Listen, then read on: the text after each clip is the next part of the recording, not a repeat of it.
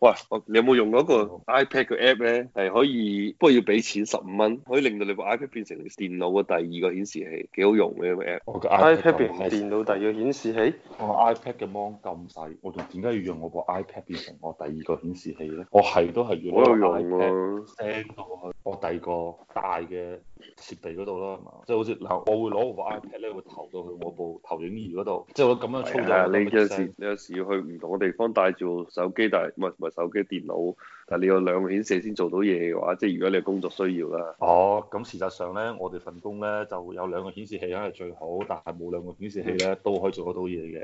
嗯，你你有兩個顯示器，我諗嗰啲咪啊方便好多嘅，一個攞嚟做素材嘅顯示，一個攞嚟做做呈現嘅設計。你哋 iPad 係大嗰隻 iPad 定係細嗰隻 iPad？佢係大嗰只，我係細嗰只。我係 mini 喎，我直情係點用啊？咁你係好閪細嗰隻，我係好閪細啊嗰只。 mini 咪就相當於我嗰款嘅一半咯，你嘅 double 就係我款咁大。哇，咁呢部嘢真係幾大喎，咁就真係開好啦。大啊！真係你你嗰十我二十二點九定係十二十二點一啊？佢點搞啊嘛？總之依家買得到最大一部咯，好閪大啊嗰部！咪佢用途唔一樣嘅。好似我從嚟都未試過打樹嚟用咧，九十九 percent 都打橫嘅時候用，我就當佢普通電腦咁用啊。你我哦你當 mini 佢咁係用啊 mini 係當打機用嘅啫嘛， ，mini 攞嚟就係打電都唔爽。上堂擺下機啊唔係 mini 幾好，用嘅，佢佢佢輕係嘛。如果我啲錢多使唔晒，我都整翻部。哇！你 Apple 擁趸喎，誒，好中意用 Apple 啲嘢嘅，我就冇佢咁熱情。唔係你冇得取代，有有乜有乜第二樣嘢？你話華為嗰啲啊？冇啊 Pad 嘅話，嗰啲咩好似咩 Surface 咁嗰啲咯，即係個 keyboard 拆得落嚟咁嗰啲，好多牌子都有啊，咩 Asus 啊，咁我見到都。唔得㗎。好嘅其實我最唔中意嗰種嘅，其實嗰種，因為嗰種你個要一個好平嘅平台先擺到呢部電腦，但嗯係我就想要啲即係廁所度踎住都可以擺大髀度可以用得到。 喂，咁佢掹咗個 mon 出嚟咪得咯？唉，我就係要咪要鍵盤嗰下，我唔中意就攞住個 mon，攞住 mon 冇 iPad 冇分別啦係嘛，我都唔明我嗰話俾你啲聽啊而家啲個個都發明嗰電腦啲。嗰部電腦咧，Surface 咧，其實嗰種嗰種類型嘅電腦其實係唔好用嘅，因為咧佢作為電腦本身嚟講咧，佢速度唔夠快，處理能力唔夠強。其實最好咧就係勁少少嘅電腦，但係個屏咧你可以觸摸嘅，咁就爽好多嘅。所以咧，我嗯覺得好似擦嚟擦去嗰啲就多閪餘冇用。你知唔知嗰啲唔好啊蘋果、三星同埋唔知另外一個廠商，佢哋而家搞緊一樣嘢咧，就係、用一樣嘅電腦、一樣嘅系統，但係唔用英特爾個 CPU，係用嗰個叫咩啊？英偉達即係咪用手機嗰、個叫乜鬼啊？誒龍呃 Snap- 係啊，嗰嗰個叫乜嘢啊 Snapdragon ？Qualcomm 啊，即係叫誒啊，高高通高高通啊，係啊，用高通個 CPU，但係咧佢基於唔同個架構，叫咩啊？ARM 啊乜鬼嘢個架構，個係啱跟，係係啊啱啊，嗯係啊。跟住咧個好處就係超級慳電，佢話凡係嗰種電腦咧，續航可以一日嘅廿幾個鐘就可以，但係個唔好嘅地方咧就係好多軟件暫時都未支持，佢唔直情唔支持，你打開唔到嘅軟件，因為唔同個架構啊嘛。嗯，因為你咁解，係啊，但係佢係幾吸引人喎，因為你喐最叻就算 iPad 嘅話都十個鐘啫嘛，double 嚟喎個慳電。咁呢個係以佢嘅即係運算能力嚟作為代價啫，冇咩可講嘅呢係嗰啲唔電係腦我唔唔係要運算，個能力一樣都好高喎、佢只不過係話有啲唔支持，因為佢未即係叫咩未優化好啊佢。啲。嗯，喂，澳洲已經講明唔用華為五 G 噶咯，係嘛？佢唔用華為五 G，但係佢會用五 G 啊嘛，嗯，貴啲咯。咁而家有邊幾個研發到五 G 啫？佢咩愛立信同仲有另外乜鬼咯、愛立信信係啊係，定乜嘢？啊喂，佢話愛立信同華為係合作關係喎，而家係。以我個理解啦，佢係都係有啲技術，但係華為嘅技術係好過佢哋嗰個技術好多嘅，即係嗯喺現階段啊自己嘛。跟住，但係應該即係中國由哦依家喺如果而體家見驗到好過店。佢嘅話，未來咧啊，唔係，即係我想講話，即係中國喺體驗店嗰度可以依家有五 G 體驗啊嘛，即係嗰度有啲基站可以發射啲信號俾你，睇下有幾快啊，撐手機咁樣。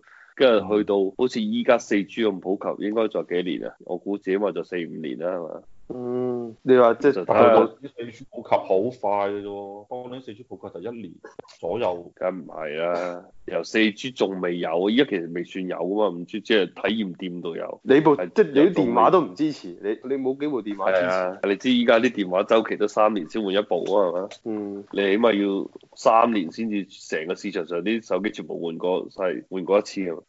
係啊，我我依家我焗住要三年先可以換到手機嘅喎。我已經過咗，已經過咗兩年啦，準備踏入第三年。反正我就跟住蘋果呢種更新嘅周期，等佢發布咩我之 iPhone 後要十三星期嘅二周期。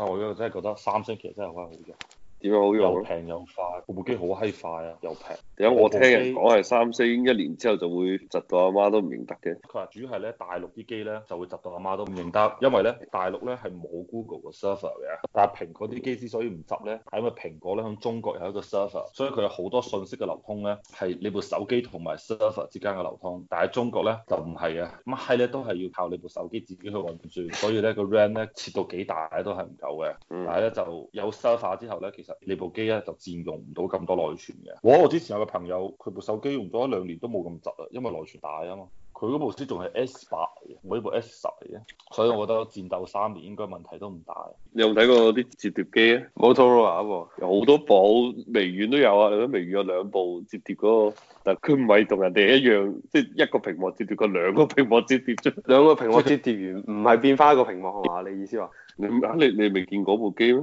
微叫軟折疊 Surface Duo 同 Surface Neo 啊嘛，NEO 同 DUO 一大一細嘅，你就想上網打打 Surface，我估佢自己就會聯想出嚟嘅。哦，睇到喎？你咁得意啊呢部嘢你講邊部先係 Neo 定 Duo 先？啊！朱大定紅細？朱紅 Duo Duo 係真係兩個 mon 嚟㗎。係啊，所以微軟係叫做咩？有彎道超車， 唔同你玩嘅，太複雜啲屏幕。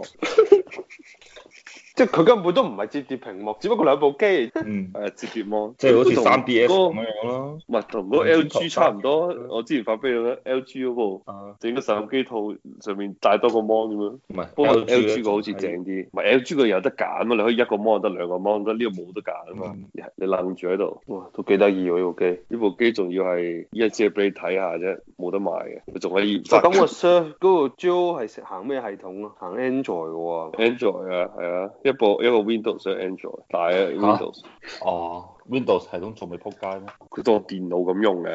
誒，喂，你哋有冇睇過電腦嘅兩個 mon 折疊啊？誒未喎。即係相當於你一打開部 laptop 咧，你係咪下邊有個鼠標嘅？啊，你將鍵盤移咗個鼠標位，即係一半一半啦。但係原先鍵盤靠近屏幕個位，係變成屏幕啊！嗰個咩牌子咧？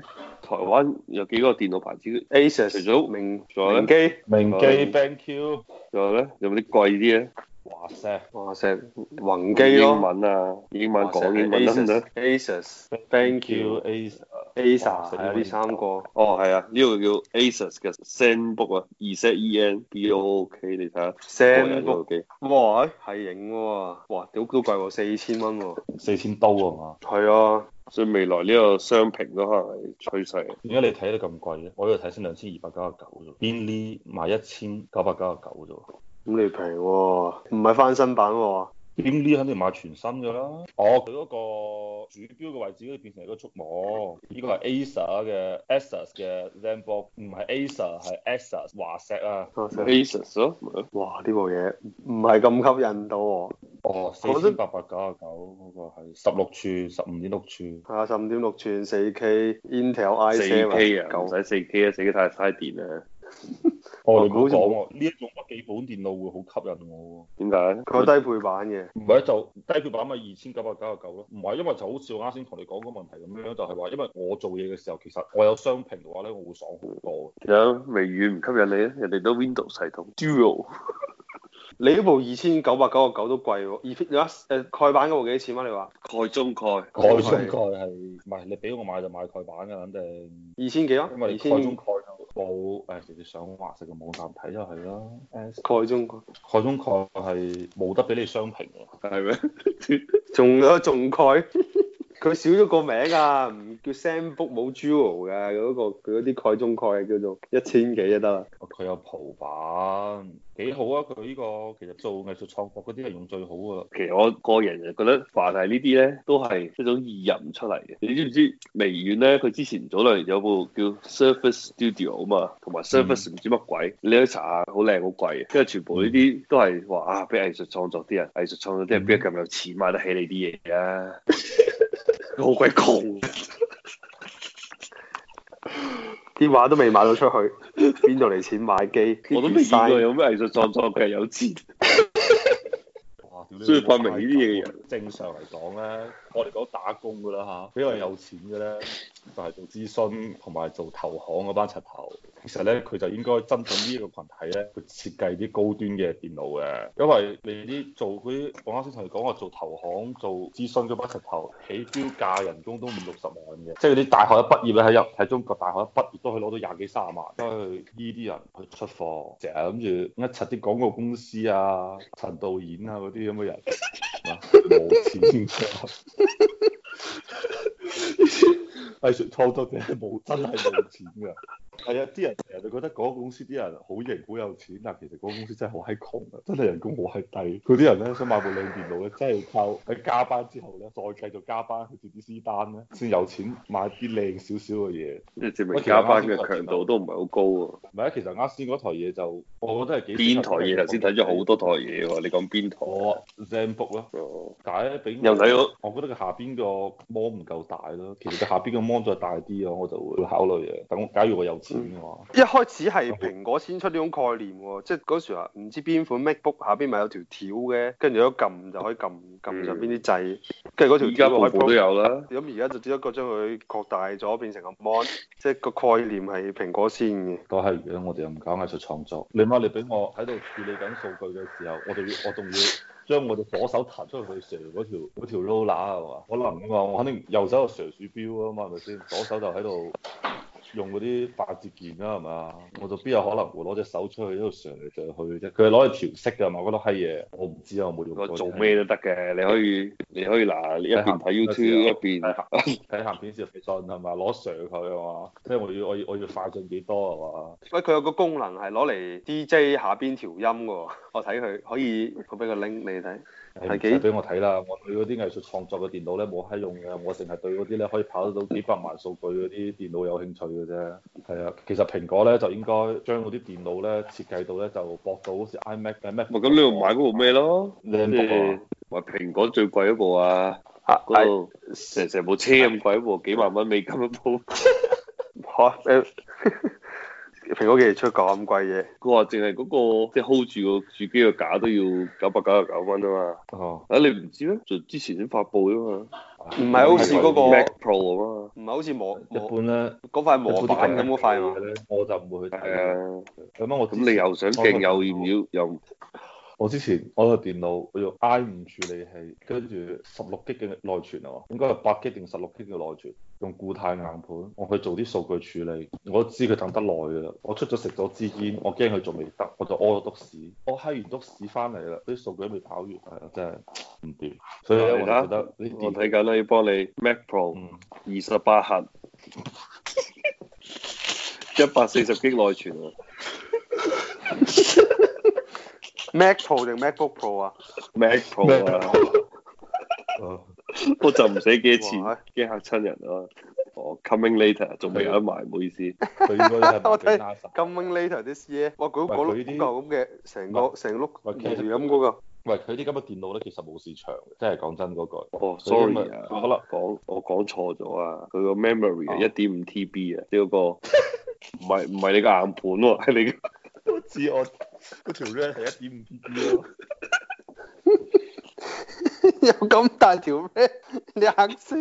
佢嗰個設計就話方便散熱㗎嘛，咩風扇係咁吹啲風入去。我屌呢我部，啊講啦就 all 呢個 new 電腦 design 咧，應該就係攞嚟俾李安咧去拍嗰啲哇！仆你唔個知幾街！多 K 嘅電影嘅。係嗰啲超清電影嘅，其實你正常冇人會用㗎嗰啲嘢，因為咧我真係用到咁強嘅數據量嘅話咧，其實啲數據會全部上到去雲端去跑㗎啦。即係其實你唔最食電腦咧就係跑數據，最食電腦嘅就係跑數據㗎啦。但係咁咧點解李安又唔可以走雲端咧？佢嗰時已經未有五 G 啊嘛，唔係，如果佢個網絡即係專用網絡咁樣拉過嚟，佢應該冇問題啊。佢都唔需要，咁冇人需要呢部機喎。應該除咗拍電影嗰啲人，我諗唔到有其他人會用㗎。但係拍電影嗰啲人有啲神導演咁冇錢，喂，陳導演冇錢啫嘛，但係拍 Avatar 啊、拍變形金剛有錢噶嘛，拍 The Avengers 有錢噶嘛，一點五 TB 佢係攞嚟處理啲影片嘅話係好有用喎，即係四 K 或以上嗰啲咩 IMAX 嗰啲 level 嘅。係啊，佢係攞嚟俾處理嗰啲好閪勁嘅電影，唔係去處理狠炸行動定狠炸行動啊，